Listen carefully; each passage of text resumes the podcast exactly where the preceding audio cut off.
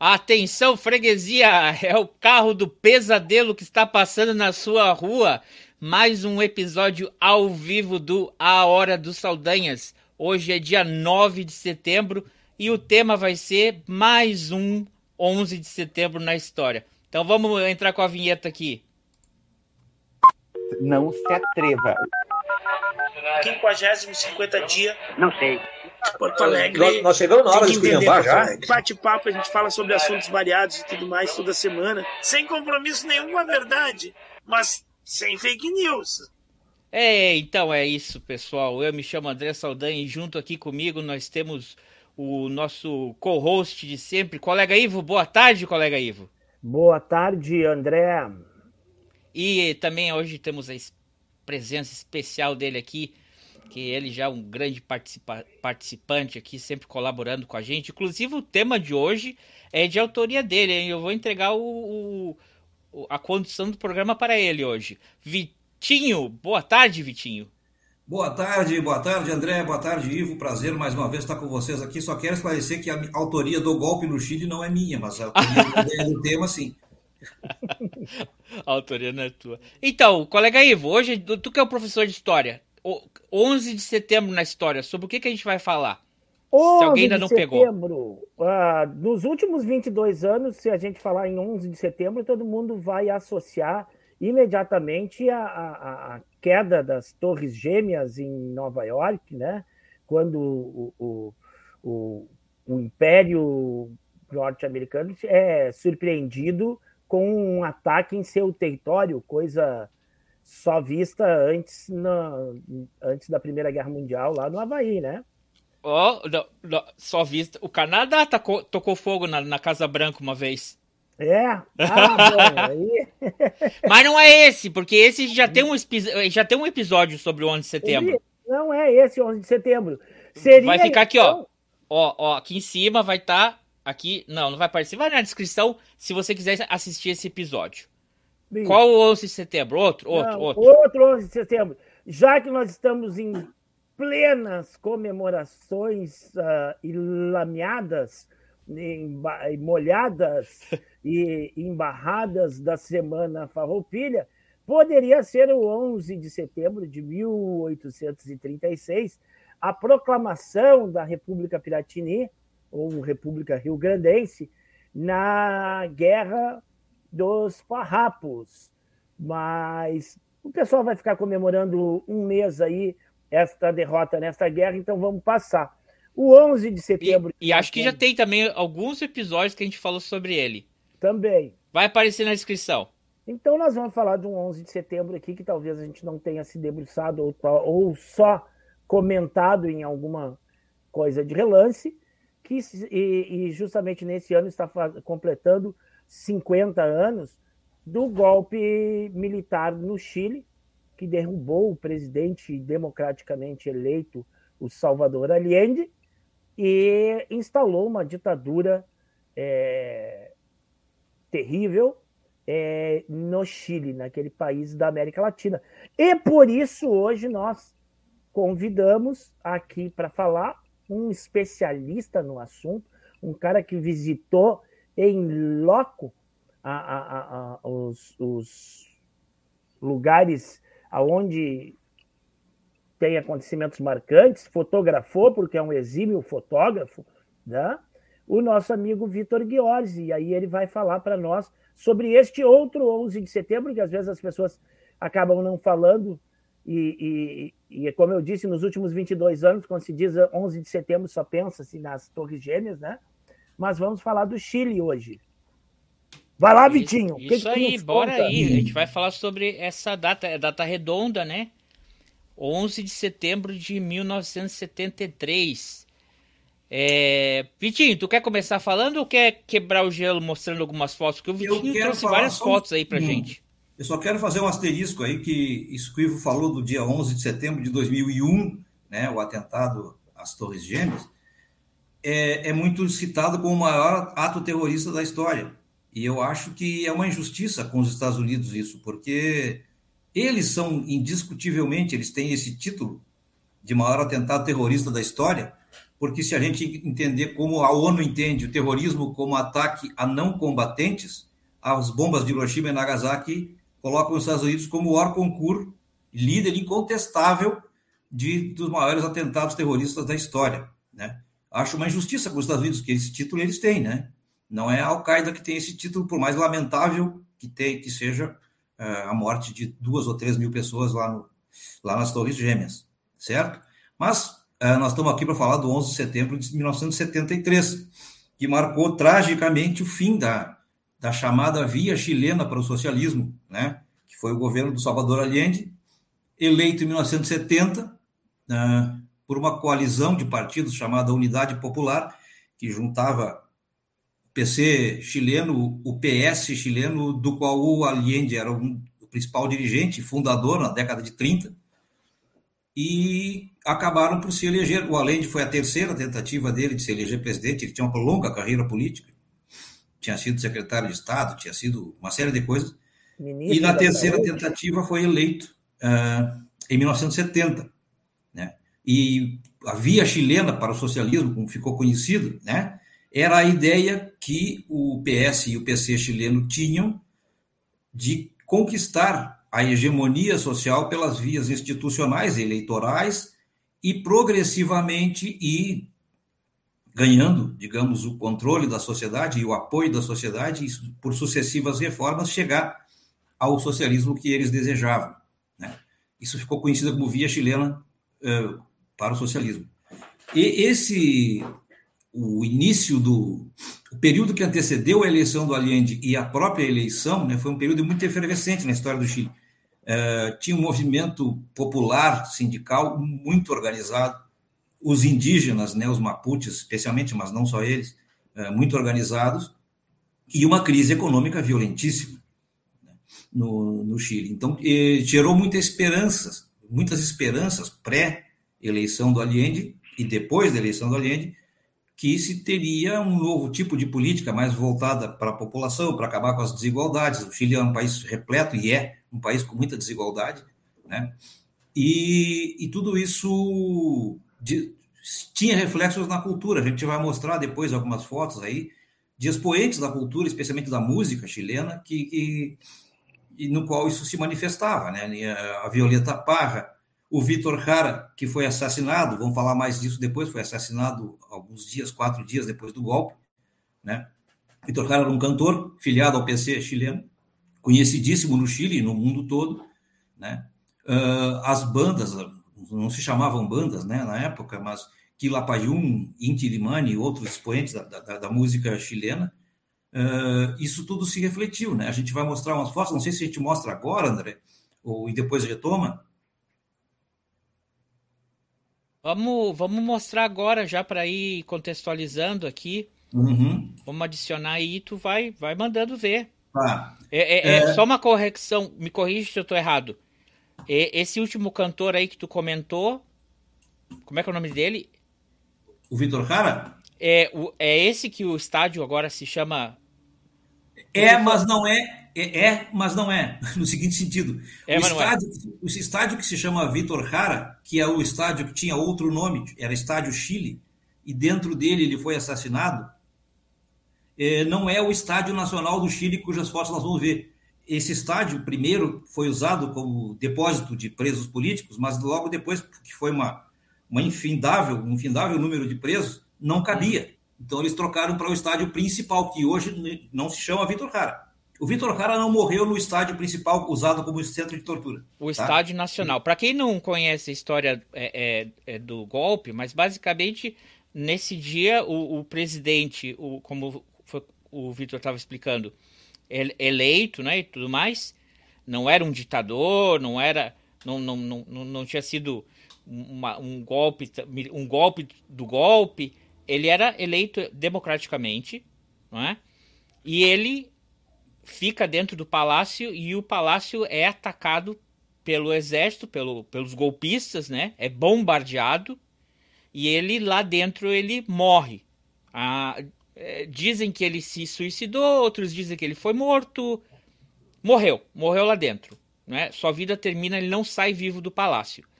E naquele mesmo dia começa um sistema extremamente repressivo, ao ponto de usarem estádios de estádios, dois estádios de futebol, como centro de detenção de tanta gente que eles prenderam para serem investigadas, né? Aí vocês entendem como tortura, violações dos direitos humanos das pessoas, né? E muitas pessoas também foram ali dentro assassinadas dentro desses estádios. Então por isso que eu perguntava e, e, e, isso aí o Vitinho vai mostrar pra gente aí algumas fotos também. Vai lá, pois é. Vitinho.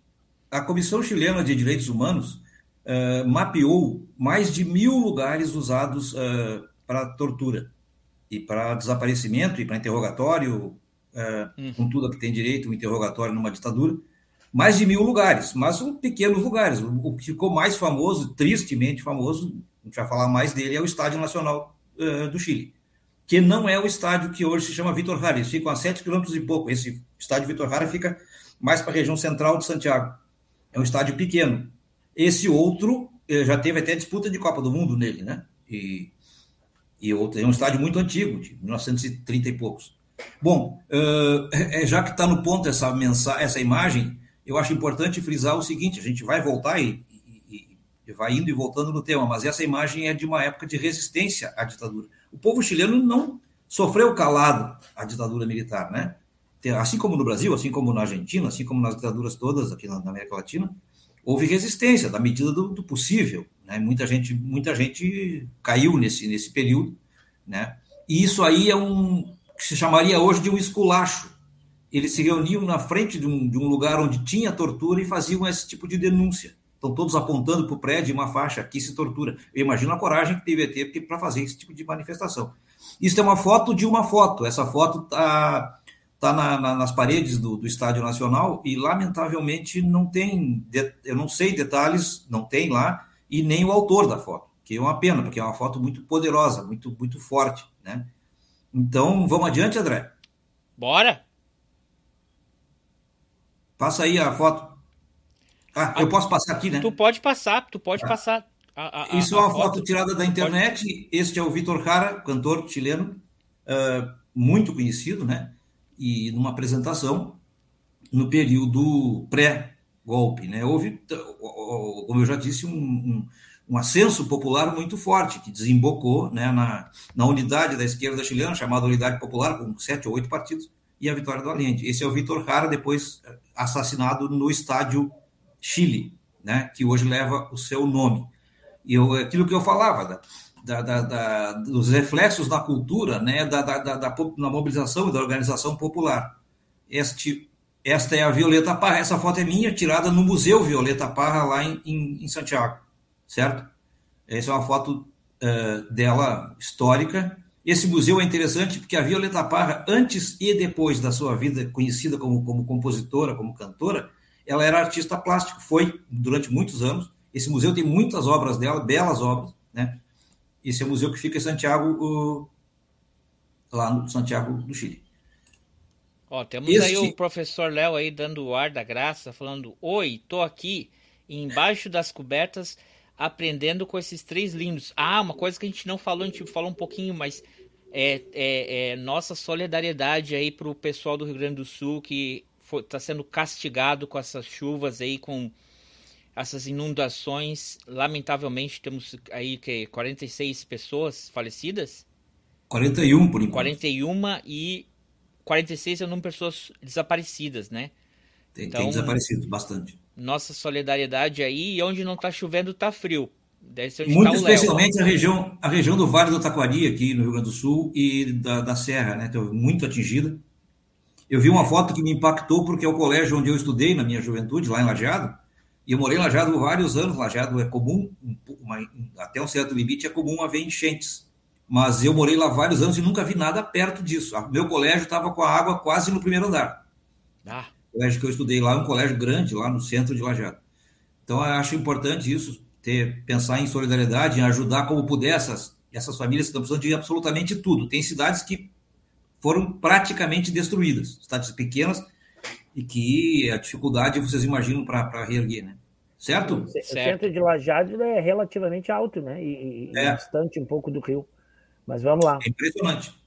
Bom, seguindo aí nos, nos músicos, etc., uh, esse na frente é o Vitor Cara de novo aqui, e cercando ele estão os músicos de um grupo chamado Quilapayum, muito conhecido e que existe até hoje, né? Um integrante ou dois morreram, mas o grupo existe até hoje e interessantíssimo. Você sabe que em 2019 houve um poderoso, um poderoso movimento de rua no Chile, né? De passeatas, de, que eram todos, eh, eram várias reivindicações diferentes, mas todas ligadas às consequências do modelo econômico do Pinochet, né? A gente vai ver daqui a pouco a Constituição do Chile, que até hoje é a Constituição do Pinochet, de 1980, né? então imposta pelo Pinochet. E, e, esse grupo tocava nessas manifestações. Tem, tem vídeos na internet que, se, que pode ser acessado. Né? Então vamos adiante. Ó, esse, essa é uma foto atual do grupo. Curiosidade, este rapaz aqui, que eu estou vendo meu cursor aqui, não, Esse, o a gente não consegue ver, Léo. É, ah, é, o, o, quinto, o quinto da esquerda para a direita, o mais jovem aí do grupo, ele se integrou ao grupo em substituição ao pai dele, o Willy Odó, o nome dele é Ismael Odó, porque o pai dele morreu. E esse grupo tem um registro, como todo grupo de várias vozes, tem um registro, né, um, uma matriz de vozes, e ele tem a mesma, o mesmo timbre, o mesmo tom de voz que o pai.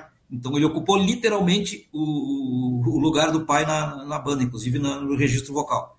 É uma banda muito bacana, eu sugiro quem gostar de, desse tipo de música.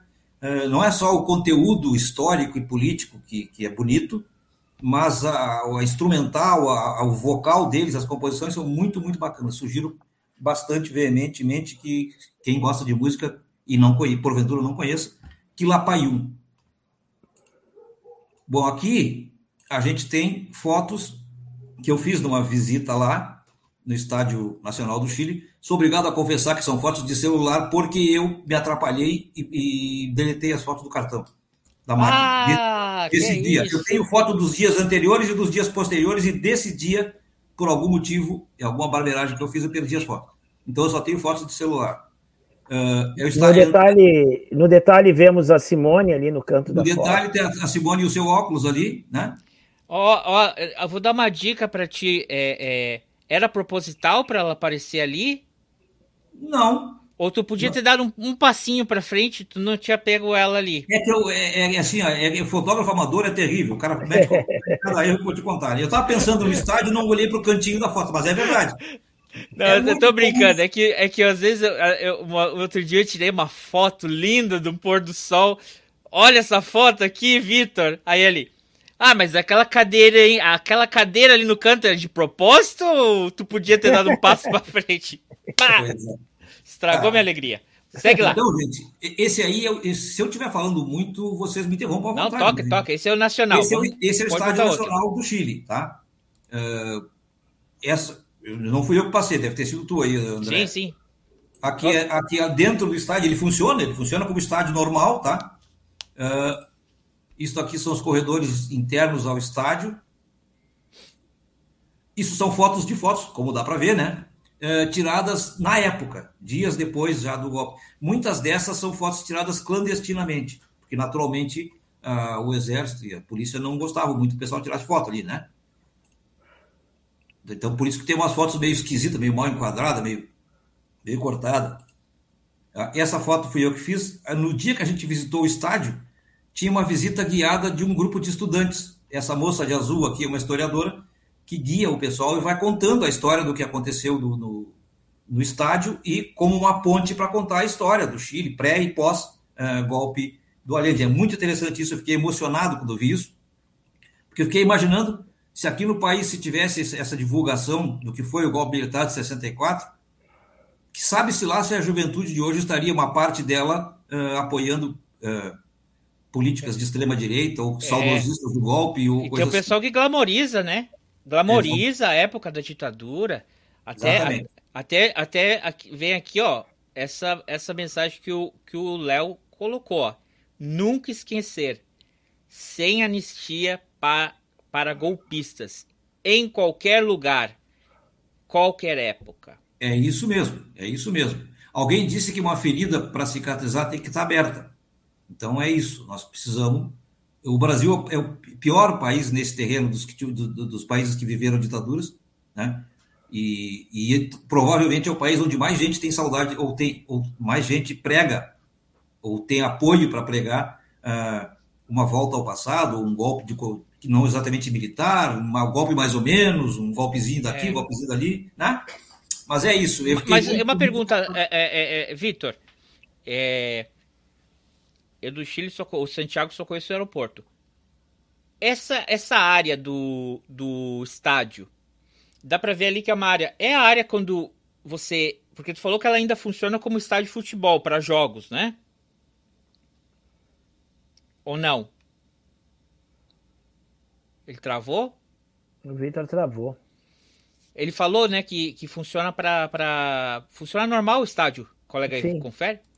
Eu ia perguntar para ele. Você está me ouvindo? Aí voltou a ouvir. A pergunta para ti, é, é, Vitor, essa área aí que tem toda essa exposição de fotos, é a área que, que, que tu entra para assistir um jogo ou é uma Não. área especial como um, um, um, museu? Não, eles isolaram essa área para servir de museu. Eles reformaram várias vezes o estádio desde lá, né? Mas eles mantiveram nessa área as características originais e fizeram essa, essas exposições. Assim como eles isolaram uma área da arquibancada, que eu vou mostrar daqui a pouco. Ah, então, então não é assim, quando tu vai assistir um jogo, tu vai ter que passar por lá. É específico, não. tá. Tá bom. Aqui, ó, uh, isso aqui foi desse mesmo evento ali, né? Tem fotos e a história das pessoas que desapareceram, então de algumas, né? Não de todas. Ó, essa é uma área isolada do estádio, tá? A frase ali que eu cortei o U, o U antes que o Léo me cornetei, é, quer dizer um pueblo sem memória é um pueblo sem futuro. Uma frase bem interessante, né? Isso também, fotos aí, essa não sei o autor, lá do. São fotos de fotos, isso aí, né? E essa foto é interessante, ela foi tirada e ela foi usada como prova das torturas. Essa foto, você pode ver que ela está com uma qualidade muito ruim. Ela foi feita de um prédio longe do estádio, com uma tele, né, uma tele objetiva e, e, ficou por isso essa, essa, esse granulado, a, foto de levando um prisioneiro nu, né, e com a cabeça, com o cabelo quase raspado, como era costume naquela época, né? Então tudo isso está dentro do estádio. Uh, e como eu já disse, esse estádio não é o estádio onde o Vitor Jara foi morto. O morto mais famoso, da, o assassinado mais famoso, foi assassinado num outro estádio, que hoje leva o seu nome, Vitor Jara. Aqui, os banheiros preservados, né, como eram na época, dessa, nessa parte do estádio. Aqui outra foto, e essa foto é muito curiosa, porque mostra, eh, tem várias fotos desse tipo, tá? Uh, mostra os soldados guardando o palácio, e é, é, um, é, um, é até um, um, paradoxo, é o palácio destruído por eles mesmos, destruído uh, pelo exército e pela, pela marinha chilena, certo? Uh, bom, ah, eu acho que a gente volta um pouquinho. O que, que vocês acham? A gente não falou muito do governo Allende, do, né, do, do, do dia estamos, do golpe. Do dia do eu, golpe. Eu, eu, tinha algumas coisas para ponderar contigo, Vitinho, a respeito do, do golpe, né? Elementos que constituem o, o, o golpe, né? Para que ele tenha sido uh, uh, sucedido, bem sucedido, né? Uh, bem sucedido para azar e para tristeza do povo chileno. Mas o tripé a, de um golpe. Conte para nós é, o tripé de um golpe. a participação das, da, da, das Forças Armadas como um todo, todas as Forças Armadas chilenas estavam envolvidas no, no golpe, né? Tu vai ter grupos de extrema direita, de orientação neofascista, grupos terroristas e neofascistas junto, apoiando este golpe. Né? A democracia cristã, que tinha, num primeiro momento, estava apoiando o governo Allende e vai mudando de lado e passa a apoiar os golpistas, e a intervenção eh, eh, organizada e sistemática e, e o apoio e a colaboração é, norte-americana, né, com a CIA e com os Estados Unidos é, organizando e orquestrando este golpe, né, instrumentalizando. É, a gente tem que ver assim, ó, o governo ele se desestabiliza a partir de uma, de uma série de ações intencionadas de, de, de, de contra-informação, vamos dizer assim. O que hoje a gente poderia taxar que se usa com o, o, as redes sociais e as fake news, lá tu tinha. eles mantinham em toda a América Latina, inclusive no Brasil, eles atuaram dessa forma, criando institutos educacionais uh, em que eles entravam para o interior do país com vídeos, com videoaulas, com, com cursinhos, com tentando, vamos dizer assim, a, a, a pretexto de uma ação educacional, é, é tu criar uma, uma um, todo uma, um aparelho ideológico contrário ao governo, né, difamando o, o, o governo e, e, criando né, aquele fantasma do comunismo, alertando e, e, e, amedrontando as pessoas contra o fantasma do comunismo e tudo mais. Então, isso é, é toda uma estruturação ideológica que se pratica antes. E aí tu vai ter o, o, o aparelhamento material também, né? Tal qual no golpe do Brasil de 64, tinha uma frota americana estacionada e os marines prontos para desembarcar caso desse errado o golpe, para que eles, a pretexto de, de, de defender os cidadãos americanos que se encontrassem no Chile, pudessem invadir. Né?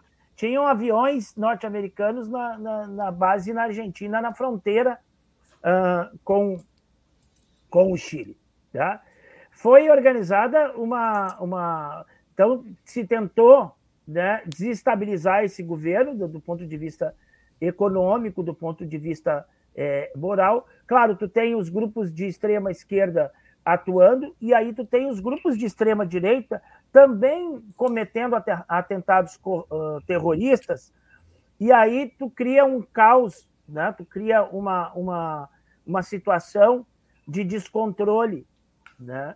O, o Allende pedia uma, um plebiscito para saber se, se, ele, se ele botava um estado de sítio, colocava as coisas na mão do exército temporariamente para organizar.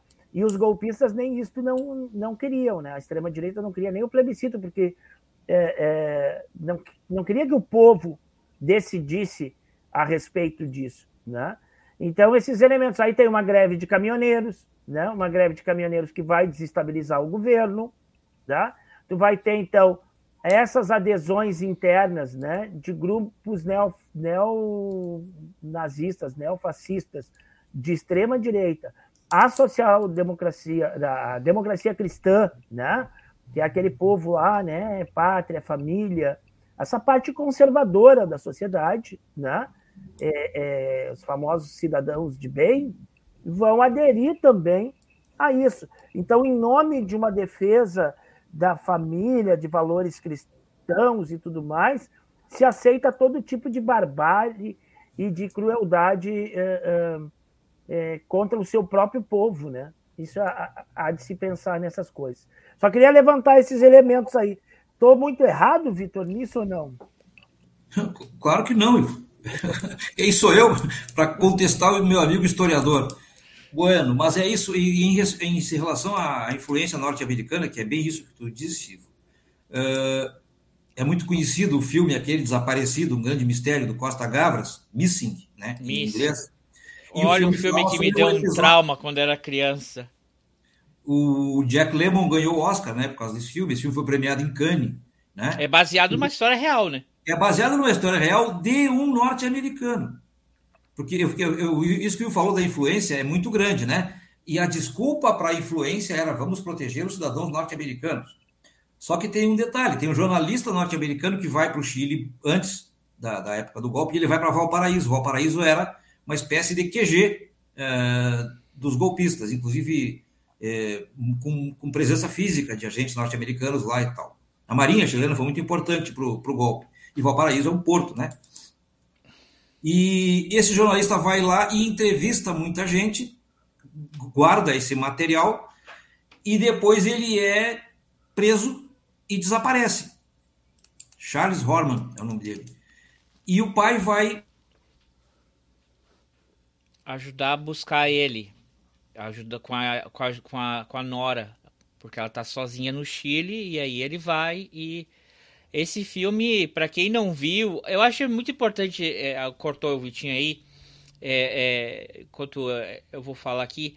Esse filme, para quem é, rel relativiza o golpe, eu, eu, esse filme ele dá uma.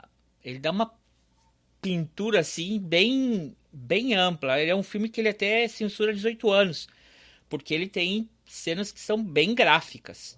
E, e ele não poupa uh, quem está assistindo o filme. Então, para quem gosta de relativar, re, relativizar a coisa, dizer que não foi assim, é, né, também, que exageram, é, é, eu recomendo esse filme que o, que o Vitinho está falando aí, o Missing, o Desaparecido, né? Pois é, antes de eu cair, eu estava falando. Eu, você está é, me ouvindo? Estamos te ouvindo, segue, segue. Ah, que é o, o, o, o pai desse rapaz, e esse é um, um ponto muito dramático do filme, ele descobre que a própria embaixada dos Estados Unidos, para quem ele pediu ajuda, para saber do filho dele, está acobertando o que aconteceu devido às suas ligações com o governo, com a, com a ditadura do Pinochet. Né? Então, é, é, o filme é muito interessante, muito impactante, não é? Mas eu queria voltar um pouquinho. Só uma coisinha, três... Vitinho. Põe a canetinha do lado aí. Obrigado. Uh, o Ivo falou aí sobre a questão do, do, do, da crise, né? Do, dentro do o governo Allende assume e começa a tomar medidas uh, de cunho social bem importantes e com baita apoio social. Reforma agrária, que aliás a reforma agrária iniciou no Chile no governo anterior ao Allende, o governo do Eduardo Frei, da democracia cristã. Né? Uh, mas outras medidas, ele nacionaliza o cobre, que é o principal produto do Chile, nacionaliza bancos, né? e, obviamente, essas medidas não agradam. Agradam a população, mas não agradam aos poderosos, né? que é o outro setor fiador do golpe, a grande burguesia chilena. Os donos das minas de cobre, os terratenientes, os donos da, da, dos latifúndios, né? E, e, e, dos bancos, que se unem aí aos norte-americanos para sabotar o governo do Allende. Eu estava vendo ontem um podcast que a minha filha Bruna me sugeriu, e tem é um rapaz que viveu isso na época e vive hoje no Brasil. Rodrigo Tavo, Rodrigo Talovaro, Talovaro, uma coisa assim, não me lembro agora do nome direitinho dele. Mas ele disse o seguinte: uma das coisas que aconteceu, e o Ivo tocou nisso, é a questão do desabastecimento. As pessoas não achavam no supermercado uh, uh, as coisas básicas, né? produtos básicos que necessitam para o dia a dia. E atribuíam isso ao governo. Isso foi um dos, dos motivos que desestabilizou o, o, governo do Allende. Só que isso era, era boicote. Isso era, por lado, empresas que não forneciam o produto, empresários, por outro, a, a burguesia chilena fez um movimento de estocar, de, de, de, de estocar, além dos produtores estocarem, do, ou dos grandes atacadistas, a população fazia isso. A população quem tinha dinheiro, né? a população de classe média alta e que apoiava a direita lá. E ele conta que no dia seguinte ao golpe, tudo apareceu nos supermercados, no, no, se achava tudo, como por encanto, certo? Se fosse algo real, não era num dia que se resolver um problema desse tamanho. E ele disse isso aí, ninguém me contou, isso eu vi, eu estava lá, ele era adolescente naquela época, o pai dele era um militante político da Unidade Popular, né? E é muito interessante isso. E então voltando, o Allende, o governo Allende começou a tomar medidas desse tipo que desagradavam, foi sabotado de tudo que era jeito, vivíamos em época de Guerra Fria, como ele já lembrou aqui, né? E tudo isso desemboca, né, no 11 de setembro. O interessante é que foi a terceira tentativa de golpe, né, no Chile. É. Houve uma primeira tentativa de golpe antes da posse do Allende. Porque o Allende, o Chile não previa dois turnos, previa o seguinte: em caso de não haver um candidato com 50% mais um dos votos, que foi o caso, além de teve 37, quase 37% dos votos.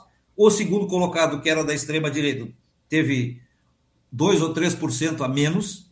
A, a Constituição do Chile previa, neste caso, o Congresso tem que referendar o nome mais votado. E, e, é isso que dizia, isso não deveria ser polêmico. O Congresso fazia, que aconteceu isso muitas vezes, uh, o Congresso se reúne e referenda o nome daquele que ganhou a eleição. Nessa, só que nessa situação deu polêmica porque se tratava exatamente eh, de um governo de esquerda, né? E então houve uma primeira tentativa de golpe para impedir o Congresso de referendar o Allende. E essa tentativa de golpe foi. É muito curioso isso, está disponível na internet, chamou. É, não me lembrar agora, teve um nome esse, essa tentativa, e ela foi anulada por um, pelo comandante das Forças Armadas, que tinha um sobrenome alemão, Schneider, se não me engano, é, antes ainda do 11, antes ainda do, do, do, do, da posse do Allende. Muito bem. Antes de 1970. o Allende foi antes de, antes de maio de 70, se não me engano, foi maio de 70 que ele foi empossado, por aí. Bueno, esse sujeito, esse Schneider, acho que era René Schneider, aconteceu duas coisas. Primeiro, ele foi substituído no comando do exército pelo general Carlos Prates, outro general legalista, antigolpista, e que sobreviveu ao fim do governo uh, do Eduardo Frei e virou ministro do Allende, ministro da guerra do Allende. Depois, mais tarde, foi trocado por um certo Pinochet, né? um pouco antes, alguns dias antes do, do golpe de 11 de setembro. Bueno, esse general Schneider, vocês imaginam como é que estava a situação na época. É, a direita armou um sequestro dele. Ah, a direita não, né, Vitinho? É sério? A direita não. É sério? Os Estados Unidos. Isso é, aí já está tá desclassificado. Os Estados Unidos tentou sequestrar ele, não conseguiram e mataram o cara. É, o, não não tenta é. livrar. Não, o que eu quero dizer é que a, o, o, quem executou foram os chilenos, tá? Quem executou o sequestro. Uhum, a sim. ideia era provocar um fato uh, para desestabilizar tudo, para justificar. A gente conhece a história, né? É. Provocar alguma coisa caótica, alguma coisa que precipitasse e desse a cobertura, entre aspas, legal e política para um golpe. E ele resistiu ao sequestro, não tinham combinado com ele, pelo jeito, né? Ele resistiu ao sequestro e foi morto, esse Schneider. Muito bem. Então, esse foi o primeiro. Espera aí depois... um pouquinho, respira um pouco, Vitinho. Ó. A Yara Oi. Regina tá aqui, ó, comentou. Oi, padrinho, Vitor, Ivo e todos. Sabem se esse filme, o Missing, está disponível nos streamings da vida? Enquanto eu dei uma olhada rápido aqui, é, Yara, ela quer rever. É, ele tá na, na Amazon, na Amazon Prime, você encontra ele. É, não sei se tiver algum outro streaming, quem sabe se alguém aqui botar nos comentários a gente consegue desvendar isso aqui. Mas na Amazon ele tá. E aqui na, na no nosso canal tem um, uma playlist que chama Locadora dos Saldanhas. Às vezes os, alguns filmes eles ficam disponíveis no YouTube. Se ele ficar disponível, é um filme que vai subir para locadora. Igual tem é, na locadora tem um, um documentário completo sobre é, o Estádio Nacional, que está lá que vocês podem assistir. o massacre enquanto... do estádio? Hum? É o massacre do estádio? Eu não lembro a... bem o nome do, do documentário, mas está lá, é, é, o último adicionado. E mais um comentário aqui, a Lília Correia falou: E aí, guris sapientes, aprendendo um pouco com vocês. Muito legal, abraços. Obrigado, Lília, obrigado, Yara, obrigado para todo mundo que está ouvindo aqui. Se vocês gostaram, deixe seu like, deixe seu comentário, é, compartilhem isso para que mais pessoas possam estar tá revivendo essa data. É importante porque eu vi uma pesquisa, parece que é, uma em cada quatro pessoas no Chile se importa com essa data. Né? E a gente não é chileno, mas como o Léo falou, golpe, onde quer que seja, não tem que ter anistia, a gente não pode esquecer. Né? Outra coisa também que eu vi um comentário numa dessas postagens do Chile, é, porque muito aconteceu ali. O, o vou, vou, deixar para aquela parte ali da foto quando tu falar da foto das meninas. Quem sabe mostra aquela foto ali, é, Vitinho. Ou, ou tu vocês. quer acabar com essa parte do golpe e do pré-golpe? É, é, só, só para terminar, é o seguinte: houve um outro, uma outra tentativa, um, três meses antes do 11 de setembro, chamado El Tanquetaço, porque se, se usou muito tanque, né? e que foi também abortada pelo general legalista Carlos Prats, que tinha sucedido o Schneider, aquele que eu falei antes, né? E esse e duas coisas, esse Carlos Prats foi assassinado na Argentina pela, pelo, pela, pela polícia da ditadura, pelo, pela DINA, né, que é o, o órgão de, de repressão da, da, da, ditadura do Pinochet, na Argentina em 74, esse Carlos Prats, né? E ele foi substituído por um conhecido Augusto Pinochet, né? alguns dias depois desse tanquetaço. Por curiosidade, nesse episódio, que foi em junho de. de que nem 73, era um top, né? Ele não era o concurso nas Forças Armadas. Ele era Armadas. comandante das Forças Armadas. Não, mas ele, ele, ele não era um cara que era lá do, do. Ele foi subindo porque foi, foi um caindo, foi um morrendo. O Pinochet foi... ou o Carlos Prates? Não, o Pinochet. Ah, sim, ele foi subindo gradualmente lá. Não, foi, ele, ele, nunca foi um, um, top escalão, ele era um mequetrefe. Carlos Prates foi obrigado a renunciar e o Pinochet foi o escolhido, tragicamente, para substituí-lo.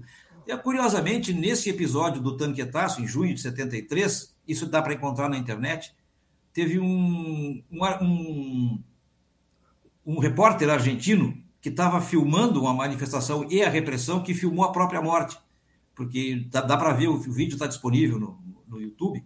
Uh, ele está filmando e um de, uma determinada hora um militar aponta uma arma para ele e a, e a, câmera cai. Ele filmou a própria morte, um, um repórter argentino.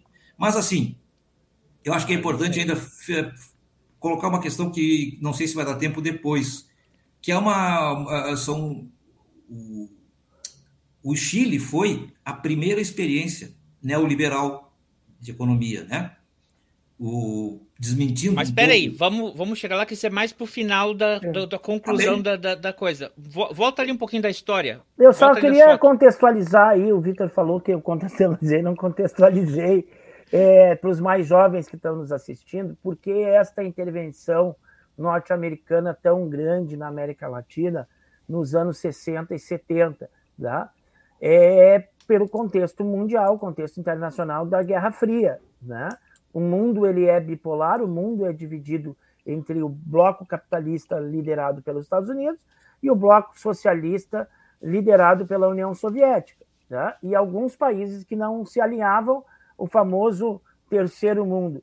A área de influência dos Estados Unidos, uh, além de, de outros países, uh, o, te, o, campinho, o, te, o terreno, o pátio norte-americano era a América Latina como um todo, né? Então a área de influência toda era a América Latina. E nós tivemos aí, dez anos antes da, da, da, da eleição do, do. 11 anos antes da eleição do Allende, a Revolução Cubana, né? Em 61, Cuba se alinhando à, à, à União Soviética, né? E isso era um grande pesadelo norte-americano. Foi o um grande pesadelo. Lembrando que Estados Unidos sempre teve de olho em Cuba desde o século XIX. Os Estados Unidos teve uma guerra com a Espanha e o objetivo dos Estados Unidos era, era tomar a ilha de Cuba para si. Não chegou a tomar uh, legalmente, oficialmente, mas. Ajudou eles a ficarem independentes. Ajudou eles. É, e, ah, e ali... ajudaram a liberar o povo cubano dos espanhóis. É, e ali eles, ali eles estabeleceram, dominavam os cassinos, dominavam, é, né? É, então eles tinham uma influência tremenda sobre Cuba e quando vem a Revolução Cubana e aquilo é, um, é, um, é uma pedra muito grande no, no, no sapato norte-americano e, e, e, qualquer país é, latino-americano que também tivesse um governo mais progressista, por exemplo, era uma ameaça de que eles fossem mudar de lado. Né? Então, os Estados Unidos ele vai intervir é, é, violentamente né? É, é, na América Latina, não violentamente no sentido de, de ocupar, mas por trás da cortina, por trás da cortina, ele mexer com a política, mexer com a situação, apoiar as ditaduras, né? orquestrar, instrumentalizar essas ditaduras. Né? Então, não que com invasões oficiais, né? Na mas... América do Sul, né? Ah, sim, porque Porque Honduras, ali, Nicarágua, que, Granada, é o Salvador que o diga. Exato. Mas uh, uh, ele vai, então, orquestrar uh, e vai, vai uh, comandar a política e vai interferir na política. Isso vai acontecer no Brasil, isso vai acontecer em todos os, os países da América Latina. Né? É, foi liberado há, há, uns anos atrás, acho que é uma coisa de cinco anos atrás, arquivos. Eu, eu, não sei porque a pandemia dá um vácuo na gente, mas acho que foi antes da pandemia. Os arquivos norte-americanos sobre isso. E aí tem um documentário de quase duas horas que fala sobre sobre todas essas revelações dos arquivos e das, das da ação norte-americana é, e, e, como ela se organizava dentro desses países aí. Então, por isso, essa, essa é esse contexto de Guerra Fria e de Revolução Cubana que vai fazer com que os Estados Unidos estejam por trás de todos os eventos da, da política latino-americana nesse período aí, nessas décadas aí de 60, 70 e, e, e início dos 80. Muito bem. A Aline também está aqui, deu um, um coraçãozinho. Obrigado por, por estar tá assistindo a gente. Se vocês não conhecem a gente, se vocês também pode ser que vocês estejam ouvindo pelo podcast, que a gente tem um feed do podcast, ou tem um link para o canal do YouTube que vocês vão poder ver as, ver as fotos que o, o Vitinho tá, tá, tá mostrando aqui pra gente. Ou se você quiser ouvir depois, reouvir o episódio, também fica no link na descrição para vocês ouvirem no seu agregador de podcast. Mas vamos tocar, mostra mais aí pra gente tuas fotos, Vitinho. Põe aí que eu. Ah, é, eu tenho que adicionar aqui, peraí. Bora lá. É, na verdade, não são. É, é, isso aqui são fotos de fotos, né, gente? É, são, essa aí tu. É, é, Essa isso aqui. aqui é uma obra de arte muito interessante que está lá no museu do próprio estádio, tá? Estádio Nacional do Chile. Essas mulheres foram pintadas a partir de retratos e são mulheres desaparecidas uh, na ditadura do Pinochet e que estavam grávidas. Esse é o mote e por isso que ele se chama Elas Levavam Vida. A autoria é desta artista chilena, Gracia Barrios Rivadeneiro é muito interessante e emocionante ver essa obra lá no, ainda especialmente pelo lugar onde ela se encontra, né, no Estádio é, Nacional. Aqui são fotos ainda que estão lá e são fotos tiradas dentro do estádio, né? São fotos de fotos. E aqui eu já, nós já falamos dessa foto, né? Uhum.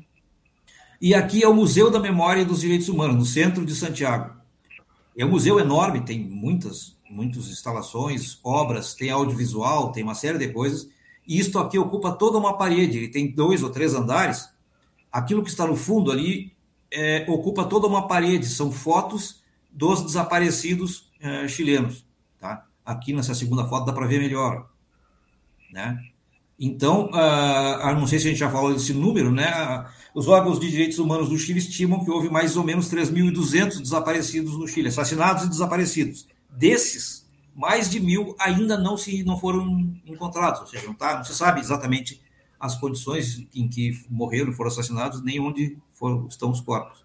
É um troço terrível. Aqui no Brasil se estima em 400 pessoas né, é, que foram desaparecidas da ditadura. Não, não que isso faça muita diferença, se é cada é, vidas humanas. Mas, mas, se tu for comparar a população do, do, do Chile e o tempo da ditadura né, chilena e da ditadura brasileira, né? É, é, verdade. É um número bastante significativo, né? Dentro da população, e... percentualmente dentro da população, uhum. ele, ele, ele é mais devastador, né? E na, na Argentina, que tem 10% da população do Brasil, um pouco mais do que isso, foram 30 mil desaparecidos, né? Isso está registrado com nome e tal, todo mundo, né? É uma, é uma coisa muito cruel. Muito bem. Voltando ao começo um pouco, aqui o Museu Violeta Parra lá uh, em Santiago também. Isto aqui é o instrumento que ela usava, guitarrão chileno, eles chamam isso, é um violão com 20 cordas, certo? Ela usava este instrumento mesmo, né, entre outros. E aqui o manuscrito de uma das canções mais conhecidas dela, Graças à La Vida, com a letra dela, ela escrevendo ali, escreveu aqui o, o, essa letra, muito bonita, muito conhecida, gravada por muita gente, entre, entre elas Mercedes Sosa, por exemplo, Elis Regina, né? Bueno. E aqui, gente, é. Essa foto é minha, tá? No fim de tarde, em Santiago. Isto aqui é o rio Mapocho, é o rio que cruza Santiago, a parte central de Santiago. Uh, essa foto é de 2017, 2018, é, que ele tá, já está mais canalizado, digamos, e com pontes ali, né? Mas nesse rio era tragicamente é, comum aparecerem cadáveres parecia gente morta boiando nesse rio na época do, do golpe do, do, do Allende, do golpe no Allende, do golpe do Pinochet. Né? É o rio Mapocho. Uh, aqui também o Museu da Memória e Direitos Humanos, também no centro de Santiago, aquele que eu falei antes. Que entrada do museu? É um mapa estilizado da América Latina com, com fotos e, e que ilustram momentos históricos. Aqui é o pátio desse museu. Eu gostei muito disso, da comunicação aqui entre aquela ponte real, aquilo ali, uma escada real de um, de um avião, né, escrita asilo e exílio, e de lambuja apareceu uma pomba aqui no cantinho da, da foto que me agradou muito, mas é, obviamente a pomba foi na sorte, né? Aqui, o prédio em que a gente estava, eu e a Simone, minha esposa, lá em Santiago. Isso aqui é a entrada do prédio. É um mosaico, tem muitos mosaicos naquela região lá, bairro, não me lembro agora, bairro Bela Vista, é, se não me engano. Então tem aqui a Violeta Parra e aqui Pablo Neruda.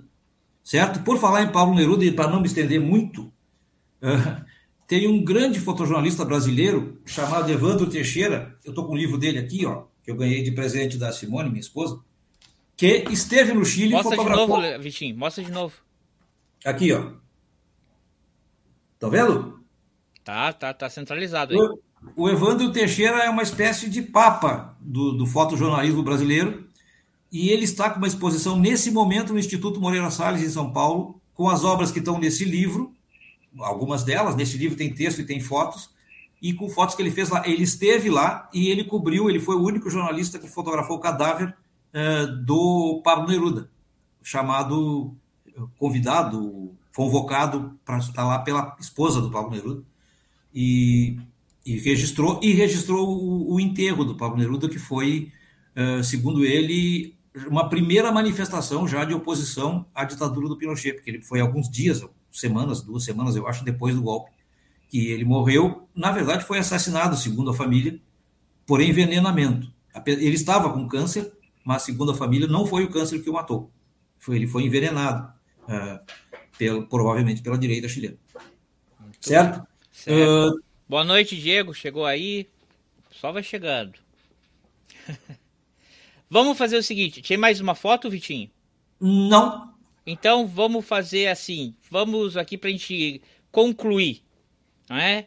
Lá por. Me corrija aí, colega. 1988 fazem um plebiscito para ver se como é que eles vão dar solução na coisa, mas basicamente, é, a grosso modo, a ditadura termina em 1990. 90. Não é? O, o Pinochet consegue um cargo de senador vitalício, né? Para seguir ainda por ali. Mas consequências aí dessa, dessa época nefasta do Chile. O Vitinho estava falando que ele foi um embrião do neoliberalismo. Eu só queria para completar, Claudinho, antes que o Ivo isso. continue. Oi, fale. É, é impressionante isso, porque a gente fala em neoliberalismo, pensa na Margaret Thatcher. Né? Que a amiguinha poder... era muito amiga do Pinochet. Se dava e, bem assumiu o poder muitos anos depois do Pinochet, né? Então, e o Pinochet é, exatamente tentou, porque assim, os golpes não são dados para nada. Os golpes são dados em função de um projeto econômico, político bem maior do que aquele episódio ali do, do golpe. Né? Isso não é, não é novidade para ninguém. E o que estava em jogo ali? Era as políticas sociais do Allende versus o futuro neoliberalismo, que é o que foi feito com o governo do. as primeiras medidas do governo do Allende, tentando anular o que foi feito no, de progressivo no governo, as primeiras medidas do Pinochet, tentando anular as medidas do governo Allende eh, liberalizando tudo, desregulamentando a cartilha neoliberal que a gente conhece, certo? Desemprego enorme no Chile, salários baixando adoidado, e o interessante, muita gente de direita diz o seguinte: não dá para negar que o PIB do Chile aumentou nos primeiros anos do governo eh, Pinochet, o que é verdade. Só que o PIB de um país não quer dizer nada sobre a situação social daquele país. Né? Se nós pegar nós três aqui e mais o Elon Musk, nós vamos concluir que a nossa média salarial é 100 mil dólares por mês, sei lá. O que não quer dizer nada, né? Alguém disse que tem a, tem a mentira comum, a mentira deslavada e a estatística. É, esse, esse é a escala. Então, o PIB do Chile realmente aumentou, mas aumentou a custa do quê? Superexploração, é, desregulamentação, o sistema de saúde e previdência virou um desastre, e aí o Ivo vai falar daqui a pouco de 2019, 2019 foram mobilizações derivadas das consequências econômicas do regime do, do, do Pinochet. Os idosos do Chile sofrem, muitos idosos não têm renda, não têm aposentadoria, não conseguiram manter os seus planos, porque o Pinochet privatizou toda a, todos os planos de saúde e assim por diante. Eu acho que é preciso se dar conta disso. Olha, neoliber... é mentira que o neoliberalismo ou que o liberalismo econômico é igual ao liberalismo político, é igual à liberdade, etc, etc. Nós temos dois exemplos, o do Pinochet e o da Thatcher depois, né? que não chegou ao poder por um golpe militar, mas era um governo profundamente autoritário. Né?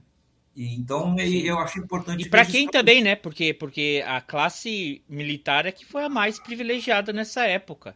Porque ah, quando um ele privatiza. Todas as reformas do, do, Pinochet na Previdência e na saúde não atingiram os militares, que mantiveram e... os seus planos anteriores de saúde. E o cobre, ele sempre teve um fundo do cobre que era justamente para as forças militares e para. Como é que eles chamam? Guermarderia? Como é, como é que é a força, É, a força fascista deles. Ah, que nunca. Isso aí não podia ser tocado. E era um fundo, era tipo. Era um, é, é, é a propina regulamentada em contrato que é privatizado, mas vocês têm que dar o nosso faz-rir aqui para as Forças Armadas e para a Polícia Militar. É, e que mais? Colega Ivo?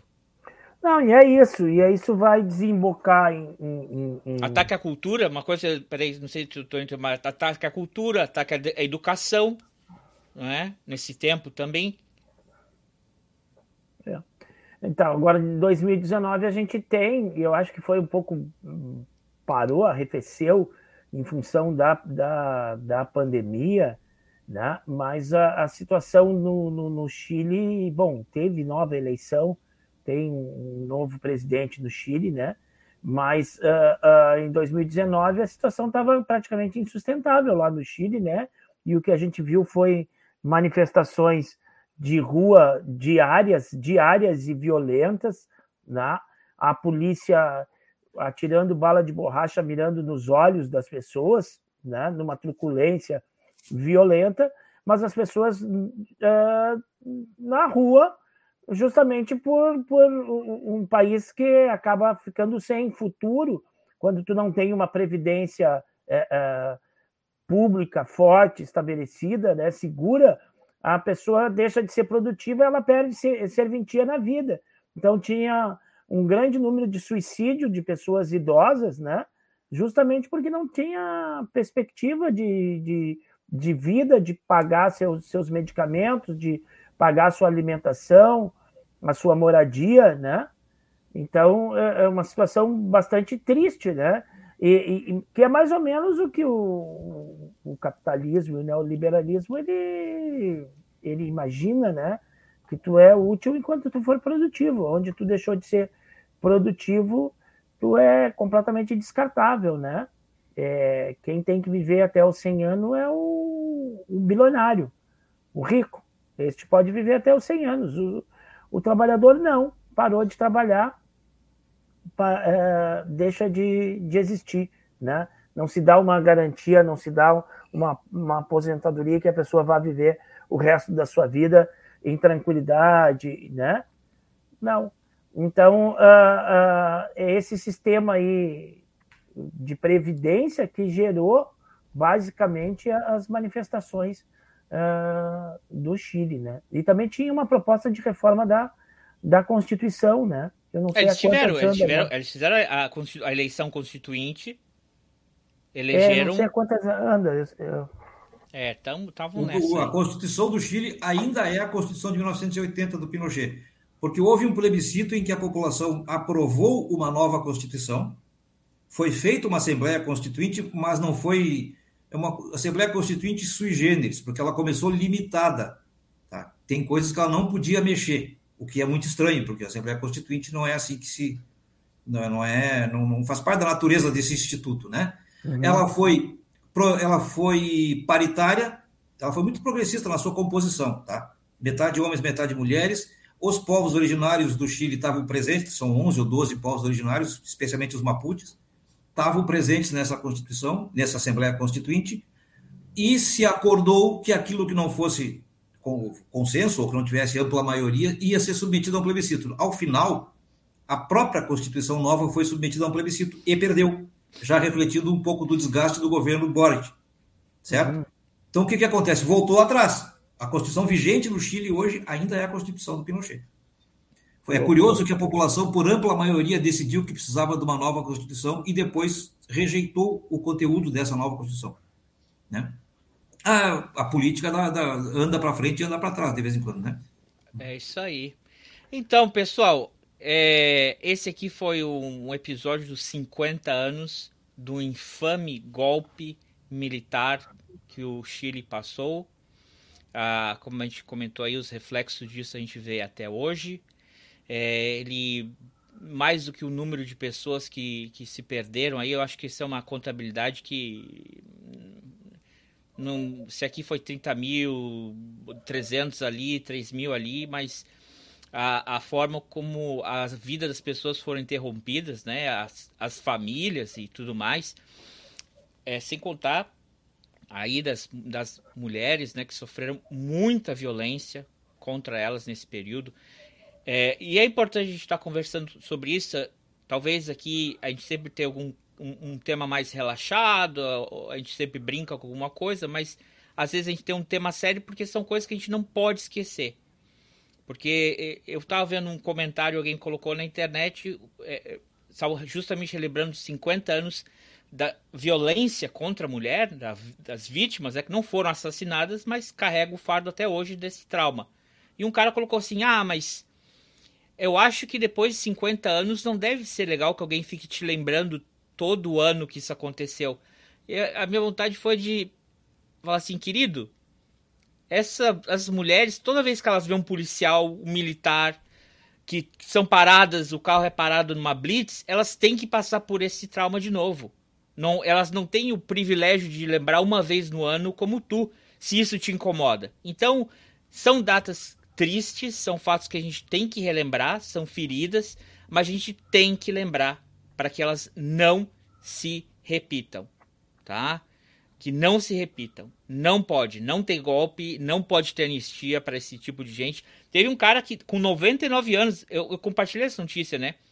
Um militar que eles iam prender ele e ele se suicidou porque eles iam prender ele, que seguem tendo. Porque apesar de ter sido feita anistia, crimes contra a humanidade não são anistiados. Foi no mês passado. Foi mês passado. Ele Esse se... militar foi um dos oito condenados pelo assassinato, pela, por, como mandantes e organizadores do assassinato do Vitor Cara. Já houve condenados em 2018 e agora foram mais oito ou nove condenados, e um deles, quando a polícia foi buscá-lo, ele se suicidou. É isso aí. Então, para a gente não esquecer, e não deixar passar. Tem 99, estão vivendo bastante, estão com aposentadoria aí, porque estão essa aposentadoria gordinha do, do exército, vão vivendo aí para poder agarrar todos. Ó, entrou aqui o Luiz Fernando, Fernando, na, no, no final, um abraço a todos, cheguei atrasado, chegou, mas chegou em boa hora, assiste depois, recomende para os amigos, para as amigas. É isso aí, pessoal. Muito obrigado pela participação de vocês, para quem estava com a gente ao vivo, para quem está assistindo depois vai deixar seus comentários. E, claro, obrigado o Vitinho por participar, por trazer essas fotos aí, compartilhar com a gente o conhecimento dele aí, essa viagem dele. É, Vitinho, quer dar um recado final aí pra gente? Quero, usando as palavras do nosso amigo querido Léo, não tem anistia, isso que tu falaste é bem isso mesmo. É preciso conhecer a história, porque quem não conhece está condenado a repeti-la da pior maneira possível. Então é isso, é sem anistia, é Paulo golpistas, porque isso aí não pode ser assim. E, e, repito, é emocionante que no Chile as crianças, os, os adolescentes, os colégios, nos colégios seja dada esse, esse tipo de informação e de matérias que sejam levados aos museus que tem. Aliás, aqui no Brasil não tem um museu daquele tipo em Santiago, tem uns três ou quatro, né? E, então eu acho que é isso. A lição que fica é a seguinte: é, não dá, não, não dá para transigir é, com golpista, com ditadura, e, e, eu acho que é isso. É, mais uma vez agradeço a participação aí, o convite e um abraço aí, gurizada. Léo, é, André, Ivo, todo mundo que está vendo aí, grande abraço. Uh, olha, e o Vitinho tem, se vocês quiserem ver as fotos dele aí, outras fotos melhores que ele não apagou, é, sempre eu deixo aqui na, na descrição a, a, o perfil dele no, no Instagram para vocês irem lá ver as fotos dele. Uh, também sempre fica uma playlist das participações aqui do Vitinho, tem outras participações, mas até, até, até aquela daquela vez ali, né, é, do conflito ali das Falklands, que aí o, o amigo Pinochet ajudou a amiga Thatcher ali, né? Também já falamos sobre isso uma vez. Mas fica aí, se vocês quiserem ver mais episódios com o Vitinho, fica aí uma playlist dele e sigam lá ele no Instagram que ele tem, ele sempre posta umas fotos bem legais. É, colega Ivo, é isso, André. Foi o nosso 11 de setembro que não, não derrubou torres, nem proclamou repúblicas gauchescas, mas uh, lembrou 50 anos do golpe militar no Chile. E a história está recheada de, de acontecimentos importantes nos 11 de setembro. Aí, quem quiser pesquisar, pesquise. Né? Geralmente os impérios tomam um, um, um, pau no, no 11 de setembro. Nesse caso aqui do Chile, não, né? Nesse caso, o Império acabou prevalecendo. O Império contra-ataca. É, o Império contra-ataca. Né? Mas é, tem vários fatos históricos aí do, dos 11 de setembro. Hoje nós pensamos os 50 anos do golpe militar do Chile. Obrigado, é Vitinho, pela participação, pelas contribuições maravilhosas aí. É isso aí. Se você, se você chegar até aqui, como eu já falei, se inscreva no canal se não é inscrito, deixe seu like ou deixe seu comentário se não concorda, se acha que a gente falou que tá errado e você acha que é, certo tava o Pinochet. Escreva nos comentários aí, o comentário é, é, é livre, assim como o choro. É... E para terminar aqui, vamos botar uma musiquinha, vamos ver se não vai cair, se o YouTube não derruba essa live. Essa música aí foi pedida do Vitinho. Fale sobre o que, que vai ser essa música aqui que a gente vai botar, Vitor. Eu imagino que tu vai colocar uma música chamada Canção do Poder Popular do grupo Inti Limani, é isso? É essa, essa, aqui. Essa música reflete muito bem o otimismo né, do, do, dos trabalhadores, do povo chileno, com a possibilidade de acabar com o regime anterior e de uh, obter conquistas. Né? Foi, ela virou quase um hino da unidade popular. Era cantada nos, nos vídeos que a gente, a gente sim, colocou sim, aí. Né? aparece ela. Então a gente encerra aqui com. Só para terminar, André, é uma frase Opa. belíssima, uma frase belíssima do refrão dessa música. Dessa vez não se trata de trocar de presidente. O povo é que vai construir um Chile bem diferente. É isso, esse é o refrão dessa canção. Belíssimo. É isso aí. Fiquem então com, a, com essa música de encerramento. Abraço. Tchau, tchau.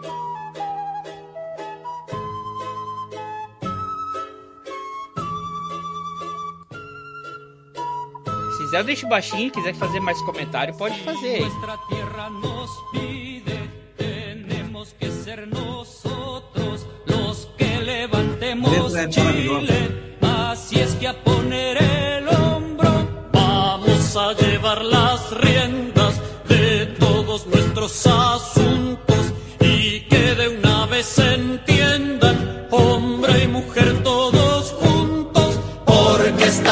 esta vez no se trata presidente,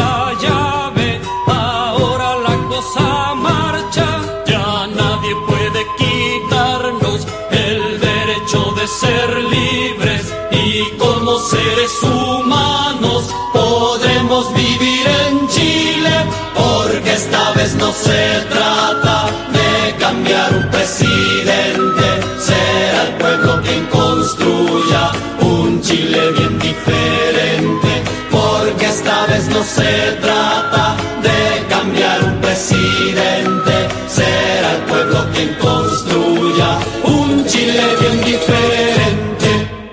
Tchau, pessoal. Tchau.